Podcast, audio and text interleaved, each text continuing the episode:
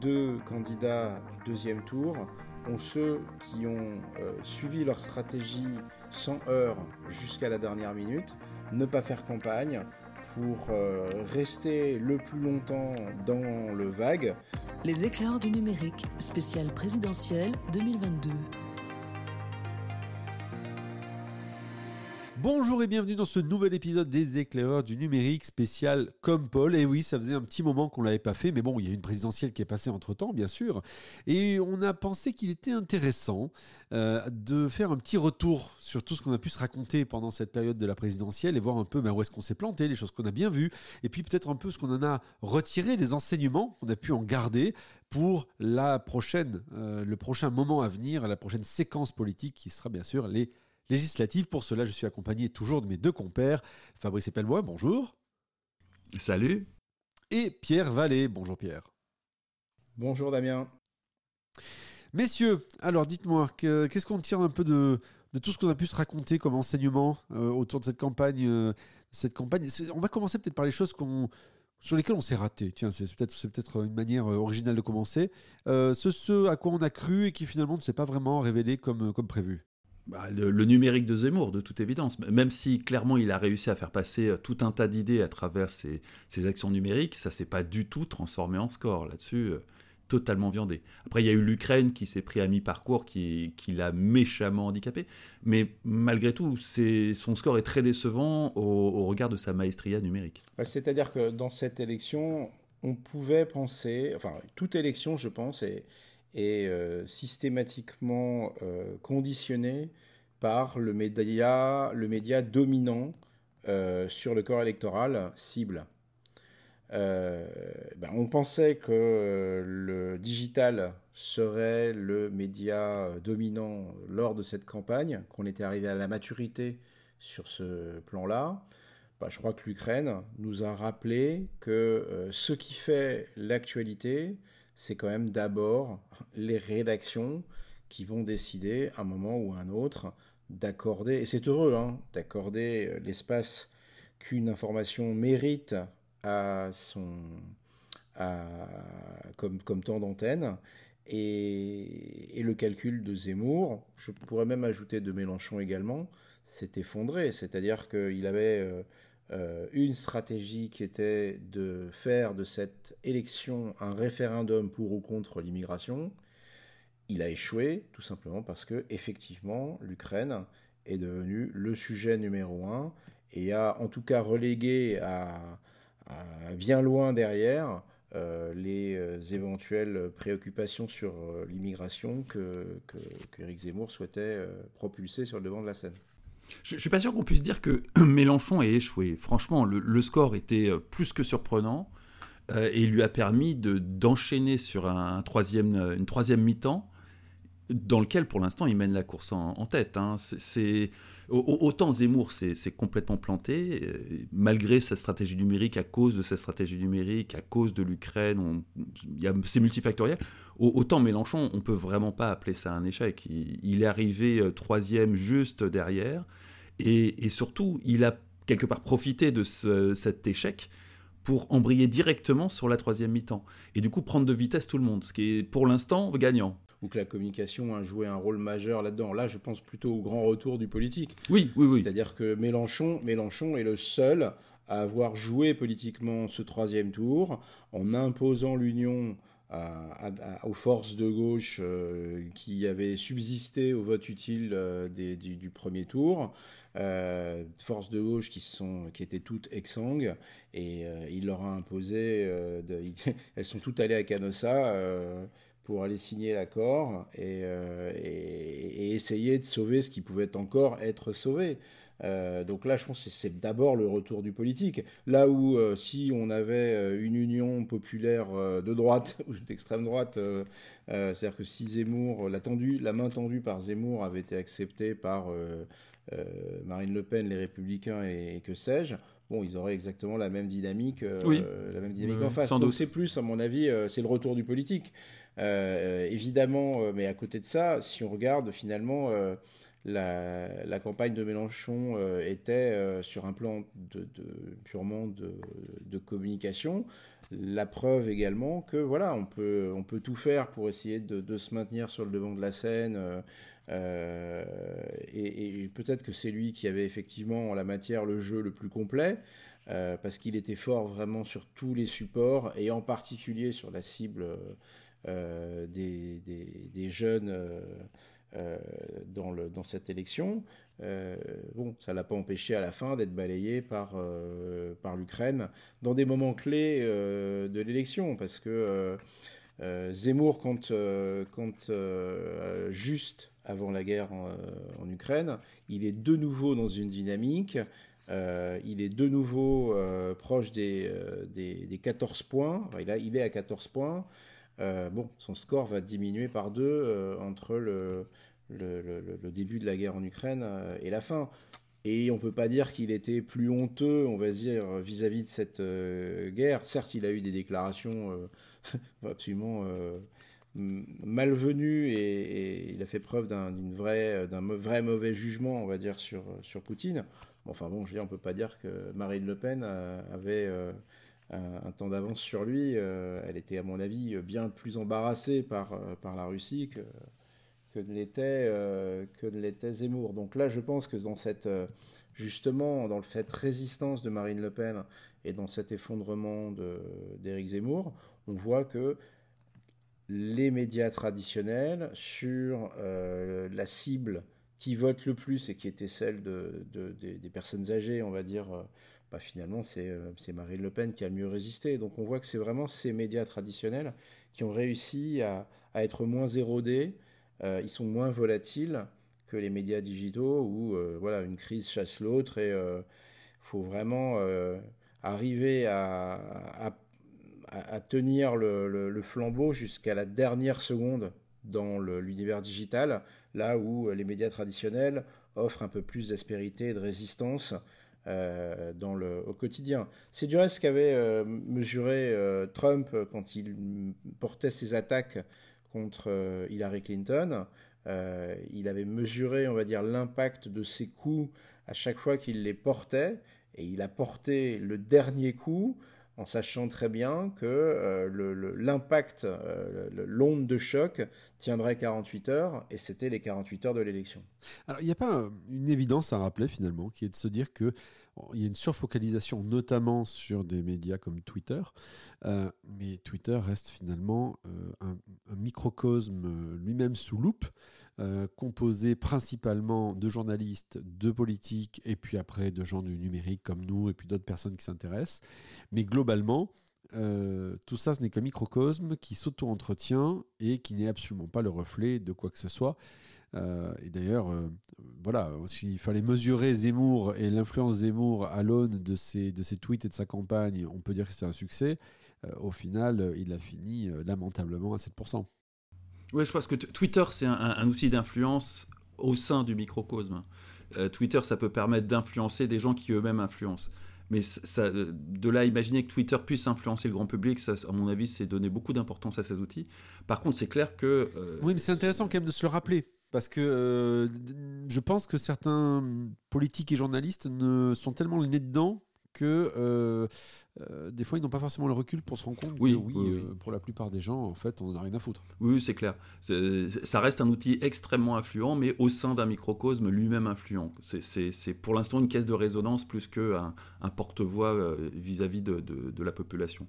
Là-dessus... Bah, c'est une arme à double tranchant Twitter. C'est-à-dire que ça, le, comme toute la, c'est la pièce et le, revers de la pièce, quoi. C'est, euh, c'est-à-dire que si on veut utiliser Twitter pour influencer l'opinion, on va pouvoir le faire. Euh, mais plus on va influencer l'opinion, plus on va s'éloigner de la réalité des préoccupations de cette opinion. Donc, c'est, voilà, il faut, c'est à user avec modération. Alors, comme le disait Pierre, ce qu'on note aussi, c'est que quelque part, notamment le conflit euh, ukrainien a fait revenir sur le devant de la scène la communication politique au sens propre du terme, euh, au sens où, reprenons toujours l'exemple d'un Zemmour, euh, focaliser sur des préoccupations des Français, ça avait l'air de fonctionner. D'un seul coup, une situation exceptionnelle fait que il faut sortir le grand jeu et montrer qu'on a une une stature, on va dire, de, de, de, de, présidentielle. Et là, le candidat Zemmour, en l'occurrence, s'effondre complètement. On se rend compte qu'en fait, sorti de son précaré de sujet, ben, en fait, il n'y a rien derrière. Euh, tandis qu'une Marine Le Pen, elle n'est pas forcément meilleure, mais ne dit rien. Donc euh, on se dit, elle a peut-être quelque chose à dire. C'est un peu ça le paradoxe. On ne dit rien, donc on se dit qu'on a peut-être quelque chose à dire. Euh, et puis bon, après, les, autres candidats eux-mêmes étaient un peu disqualifiés. Et puis bon, il y avait le président lui-même, Macron, qui était à la manœuvre. Donc on se dit, voilà, il, gère déjà la situation. Euh, ça a été quand même assez unique que cette, situation-là, de devoir gérer à la fois euh, un conflit, d'être en position de candidat et à la fois en position de, on va dire, de, président actif. Et de président de, l'Europe. Hein. En plus. Il a vraiment cumulé de toutes les fonctions possibles et imaginables. Chef de guerre, président de la République, président de l'Europe et candidat. Bah, ça lui a permis en tout cas de réaliser la non-campagne parfaite. Oui. De la même manière que Marine Le Pen a réalisé la non-campagne parfaite. Et finalement, Marine Le Pen, ce qui lui fait perdre la campagne, c'est d'entrer en campagne dans le débat du second tour. Donc en fait, euh, on, est, on est vraiment... Euh, c'est peut-être ce qu'il y a de plus euh, désarmant, désolant dans cette campagne, c'est que les deux candidats du deuxième tour ont ceux qui ont suivi leur stratégie sans heurts jusqu'à la dernière minute euh, ne pas faire campagne pour Marine Le Pen, pour euh, ne pas dire de bêtises et ne pas révéler son vrai visage, et du côté d'Emmanuel Macron, ne pas faire campagne pour euh, rester le plus longtemps dans le vague, euh, appliquer euh, la formule du cardinal de Retz, à savoir euh, on ne sort jamais de l'ambiguïté si ce n'est à son détriment, et ben en l'occurrence, voilà, il n'a pas voulu sortir de l'ambiguïté, il en a joué jusqu'au bout, y compris jusqu'au ridicule. Enfin, je veux dire, on se souvient de cette séquence où il croise cette femme voilée et il lui demande Vous êtes féministe? Ah, c'est formidable, vous êtes féministe. On aurait aimé qu'il croise un mec avec des chaînes aux pieds, tu sais. Alors, tu te sens libre? Ah, c'est formidable, tu te sens vraiment libre, c'est bien. c'est vraiment, on est vraiment dans le grotesque total. Euh, euh, et, du reste, je, trouve la République en marche bien silencieuse aujourd'hui sur le Burkini. Euh, c'est assez drôle. Alors, pardon, Renaissance. Mais, mais, ils sont dans l'absolu totalement silencieux. Là, ça fait 15 jours qu'on parle de ah, un nouveau Premier ministre, ah, un nouveau Premier ministre, qui ça peut donc être? Et, ça fait les gros titres et, et, ça tourne en boucle. Quoi. On ne parle de rien. Donc voilà, on est dans un gouvernement à l'insu de notre plein gré. Mais alors justement, tu, tu le dis, euh, Pierre, finalement, cette campagne, la sur... le fait qui est surprenant, c'est qu'au final, on gagnait ceux qui ont fait quasiment de la non-communication, excepté quand même Macron, qui a quand même eu le temps de faire un épisode, huit épisodes euh, à la Netflix, puisque hein, je euh, le standard c'est 8 épisodes. Hein. donc là il y en a 8, ça tombe bien, ça s'appelle Le Candidat. Euh, c'est du Raymond de Pardon, mais sans le côté journalistique et sans le côté de Pardon. Donc autrement dit, c'est plus quelqu'un qu'on ne connaît pas qui suit un candidat, c'est de la com, tout est réglé et ça n'est même limite grotesque. Fin du premier épisode. Est-ce que je peux maintenant vous appeler Monsieur le Président, est-ce que je peux vous appeler le candidat? Oui, vous pouvez m'appeler le candidat. C'est extraordinaire. Je ne sais pas qui a écrit ça. Mais, euh, mais très clairement, euh, il y a eu cet ovni, donc, euh, qui a marchoté finalement. Premier épisode, 400 000 vues. Dernier épisode, ça se stabilisait autour de 70 000. Je ne sais pas si on peut dire c'est un succès ou un échec. Mais ça a eu le mérite d'être là. Mais est-ce que, ça, est que ça a fait bouger les frontières ou pas en termes de communication politique, ce, ce format? Non, bah, C'était pas l'objet. Hein. L'objet, c'était de, donner du grain à moudre euh, au, cœur des, de la Macronie et, des fans. C'est vraiment un produit pour les fans. Parce que, objectivement, euh, si tu n'es pas fan de Macron et que tu regardes euh, cette série, elle est désespérante. c'est creux, vide, il n'y a rien. Il n'y a rien, c'est creux, c'est auto-centré ce qui est fou, c'est qu'ils n'ont même pas fait l'effort de mettre un titre par, euh, par épisode. C'est à chaque fois, c'est le candidat. Genre dans les séries, en général, chaque, chaque, chaque épisode a un titre. Là, chaque fois, c'est le candidat. Donc vraiment, on, on ne sait qu'on va parler que d'une seule chose. On ne parlera pas de la France, on ne parlera pas des problèmes des Français, on parlera du candidat. Et donc, on est euh, toujours dans ce travers macroniste, euh, ce caractère un peu auto-centré. Euh, c'est ça qui est cool. Ce culte de la personnalité macroniste. Ouais, c'est une forme de culte de la personnalité. Mais, mais, ça, ça, ça va exploser à mi-parcours parce que d'ici 2-3 ans, les appétits vont se réveiller et euh, la succession de Macron sera plus couverte vu que pour l'instant, on voit pas bien qui pourrait succéder. Ça va être euh, un pugilat d'ici 2-3 ans. en tout cas, enfin, je veux dire, aujourd'hui, il a le temps. Enfin, je veux dire, en politique, le secret, c'est de durer. Bon, euh, Emmanuel Macron, il va durer 50 plus. Les autres, on ne sait pas. Euh, les autres, ils vont devoir euh, franchir de nouvelles étapes, des municipales, des régionales, des, européennes, etc., etc. Donc, je veux dire, lui, jusqu'à la dernière minute, il restera maître, du jeu et distribuera les bons points, donc ou les mauvais. Après, ce qui est sûr, c'est que une élection qui est euh, réalisé avec un tel degré d'ambiguïté, euh, c'est très difficile de gouverner derrière et d'arriver avec un mandat clair. je ne parlerai pas d'élection euh, sans mandat, parce que la formule est facile, mais en tout cas, le mandat ne sera pas clair. quelle, quelle réforme de retraite veut-on réaliser? C'était 65 ans, il paraît, puis on était très courageux, et c'est ça qu'on allait dire, et c'est ça qu'on allait faire. Puis finalement, bon, on a peut-être un peu changé d'avis en route.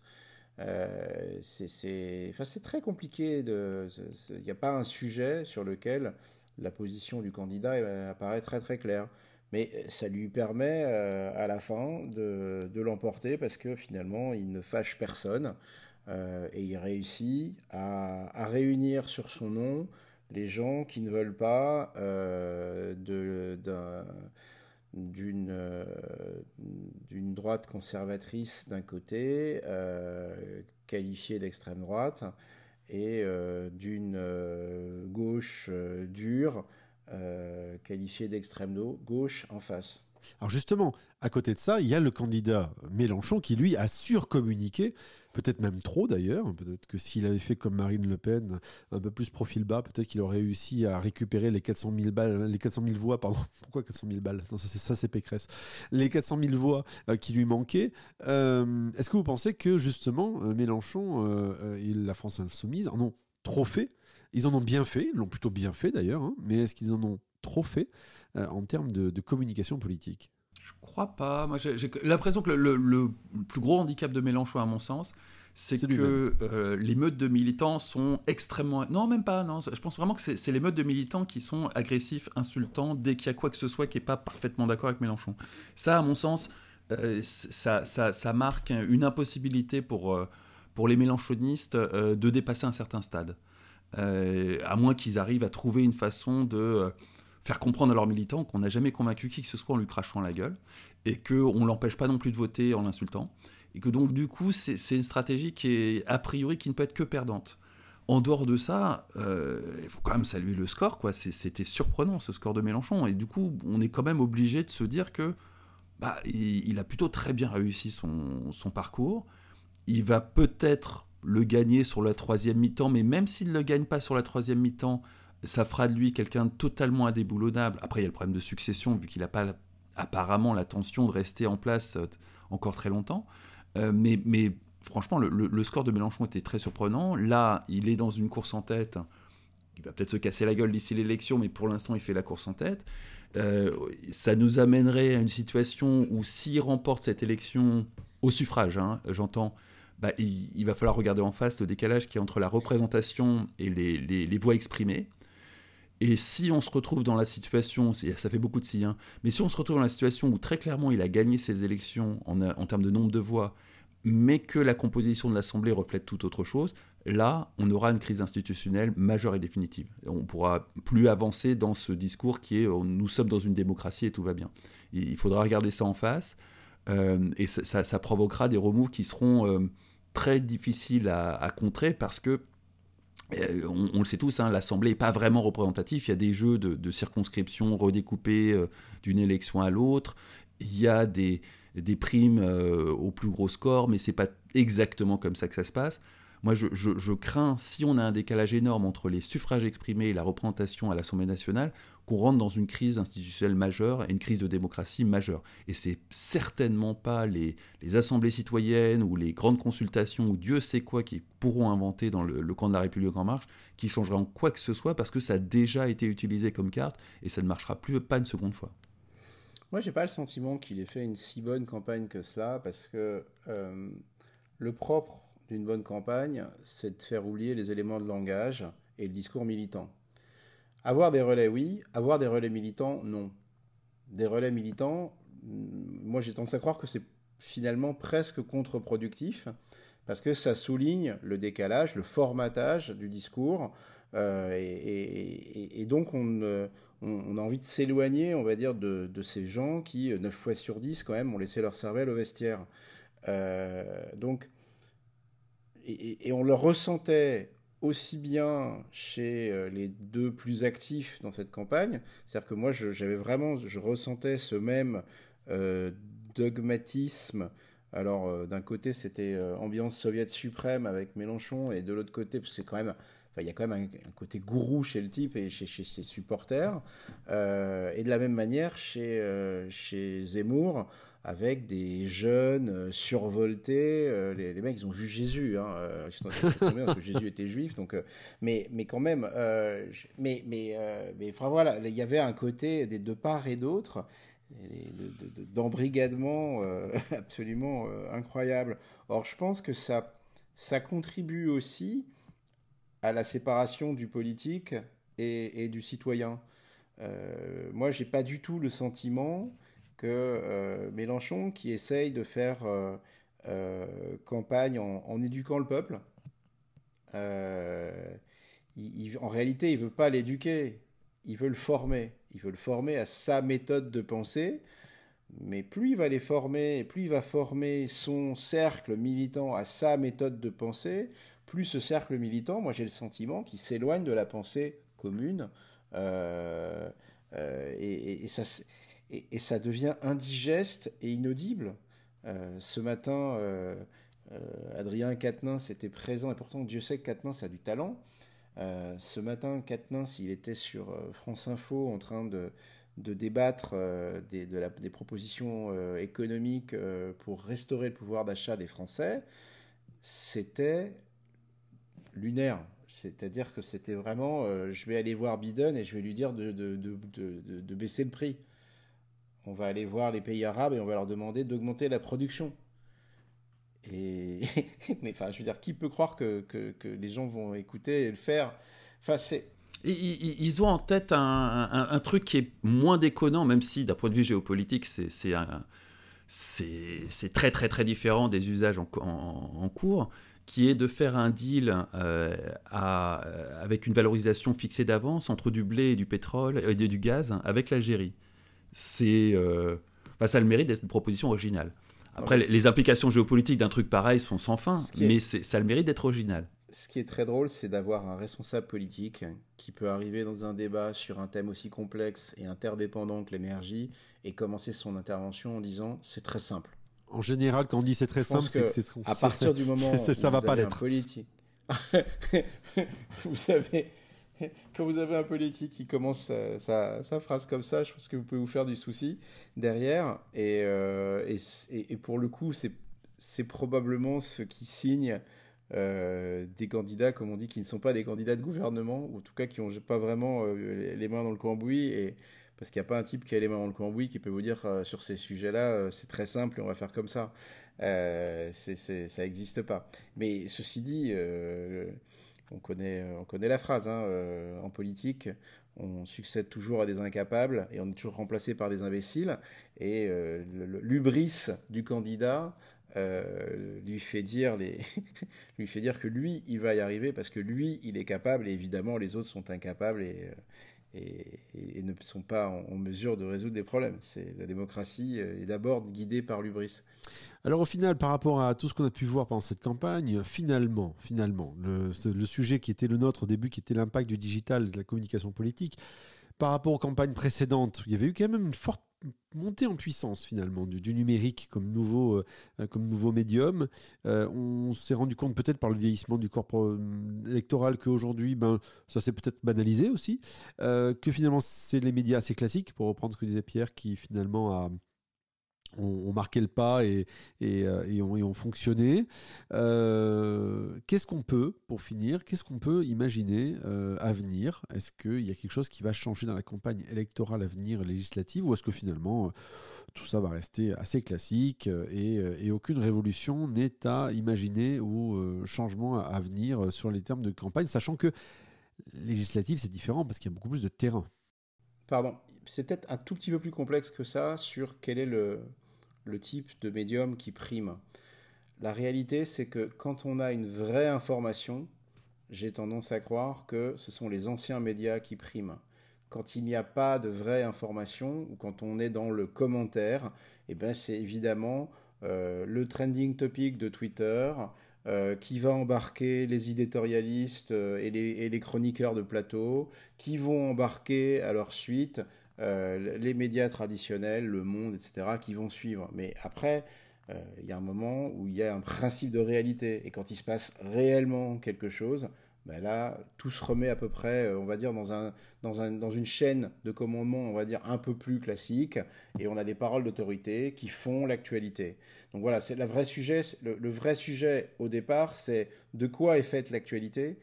Et quand il y a un vrai sujet, si l'actualité, euh, on va dire, est, est, guidée par un fait international, bah, tous les anciens mécanismes se remettent en route. Et puis il y, a un autre principe de réalité, c'est que la France est un pays qui est particulièrement vieux. Et on l'a vu dans les résultats électoraux, si les plus de 65 ans ne votaient pas, Macron n'était même pas au second tour. Donc on, a un, schisme générationnel dans les intentions de vote, enfin dans les votes effectifs, qui est monstrueux, mais vraiment monstrueux. Encore une fois, si, euh, c'est l'un des grands trucs d'Emmanuel Todd, si on interdisait aux plus de 65 ans de voter, Macron aurait été éliminé. Et on aurait eu un second tour Mélenchon-Le Pen. Et si euh, les moins de, 65 ans ne votaient pas, Macron aurait été élu probablement dès le premier tour. Donc ce, schisme générationnel qui va évidemment se focaliser sur la question de la retraite, hein, parce que euh, plus de 65 ans, ils sont tous à la retraite en France, on, risque aussi d'avoir cette fracture-là qui va se révéler en France, qu'on voit tous venir depuis très longtemps, hein. mais là, à mon sens, elle n'a jamais été aussi nette dans les résultats électoraux, d'une opposition fondamentale entre des vieux et des jeunes et des, vieux et des jeunes, au sens où euh, on est, nous, aussi curieux que ça puisse paraître, encore dans le clan des jeunes, dans ce, grand schisme générationnel. On n'est pas loin d'avoir le cul entre deux chaises, mais on est encore du côté des jeunes, et, ça n'annonce pas grand-chose de bon pour les temps à venir et pour les luttes sociales si elles se doublent en plus de luttes générationnelles. Bah, ce schisme, il est renforcé évidemment par euh, le, schisme dans les usages, puisque plus on est jeune, plus on va être sur le digital, et, euh, moins on est jeune, plus on va regarder, les, on va être, on va être à l'écoute euh, des anciennes voix. Euh, et donc évidemment, le, gouverner un pays derrière avec deux France qui sont divisées générationnellement en termes de, structuration de leur information et maintenant de leurs préoccupations, parce que il y a des signaux faibles. Hein, les étudiants d'agro-paritech, alors c'est peut-être un signal ultra faible, j'en sais rien, mais ça veut quand même dire qu'il y a une, une forme de, sécession de la jeunesse, comme il y a des quartiers qui font sécession avec la République. Ah, c'est vraiment pas un signal faible, hein. moi je l'observe absolument partout. C'est les, jeunes ne veulent plus suivre le trajet qui leur est dressé, y compris en particulier, j'ai envie de dire, dans les, formations d'élite, les, ingénieurs, euh, les gamins qui sont à Sciences Po, tous ces gens-là, de plus en plus, sont en rébellion ouverte hein, face aux, trajectoires professionnelles qu'on leur propose hein, dans, au cours de leur formation. Et comme c'est ces gens-là qui, en plus, ont bien plus que les autres le choix en termes de formation professionnelle, c'est clair que ça va avoir un impact. Aujourd'hui, un ingénieur agro, pour beaucoup, ça a l'intention de contribuer à changer le monde et à rendre l'agriculture plus durable. Alors qu'il y a une génération, c'était absolument pas l'objectif et la plupart se voyaient sans problème travailler pour l'industrie agroalimentaire tout en sachant très bien que ça n'était absolument pas durable, voire que c'était très dangereux. Mais ils avaient fait un, parcours professionnel qui leur ouvrait ses voies avec tout le confort que ça peut apporter derrière. Ça, c'est terminé. Totalement terminé. Enfin, presque totalement terminé. le seul sujet, c'est est-ce que c'est cyclique? Parce que euh, des gens qui veulent aller faire du fromage dans le Larzac, il y en avait en 68 aussi. Et ils ont tous fini euh, en BMW série 7 euh, à la tête Tout de à Libération. Tout à fait, sauf, que, euh, sauf que ta BMW série 7, tu pourras pas l'utiliser dans 20 ans. On, sait tous qu'il y aura plus de BMW série 7 dans 20 ans. Ce sera une Tesla, t'inquiète.